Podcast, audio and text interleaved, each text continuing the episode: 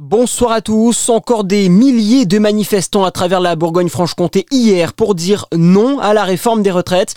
D'après la police, ils étaient 3500 à Dijon, 10 000 selon les syndicats.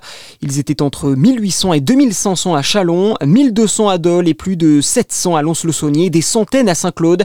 Une nouvelle journée de mobilisation est prévue ce mercredi. Après le vote de la réforme des retraites au Sénat, Elisabeth Borne a réuni en fin d'après-midi les ministres en charge de la réforme à Matignon les ministres de l'économie, du travail, le porte-parole du gouvernement entre autres. Une réunion de préparation des prochaines étapes jusqu'au vote du texte.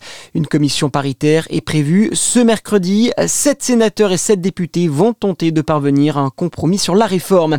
Le trafic des trains, lui, va s'améliorer demain, même si des perturbations persisteront sur certaines lignes.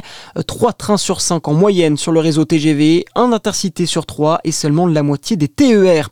Dans le reste de l'actualité, une enquête ouverte à Chenauve après une fusillade. Des coups de feu ont été tirés dans la nuit de vendredi à samedi et de nombreux impacts de balles ont été relevés sur la devanture d'un restaurant. D'après le bien public, le parquet de Dijon n'était pas en mesure ce matin de fournir davantage d'éléments sur cette affaire. 300 personnes réunies hier également pour dire non à la fermeture de la maternité d'Autun.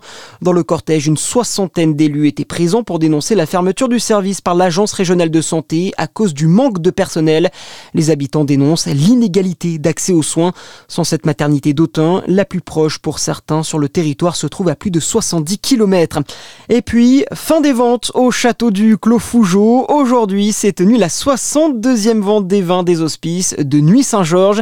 Une pièce de vin rouge de la cuvée Georges Févelé a été adjugée pour 55 000 euros les 228 litres ou encore une cuvée des bienfaiteurs vendue pour plus de 63 000 euros.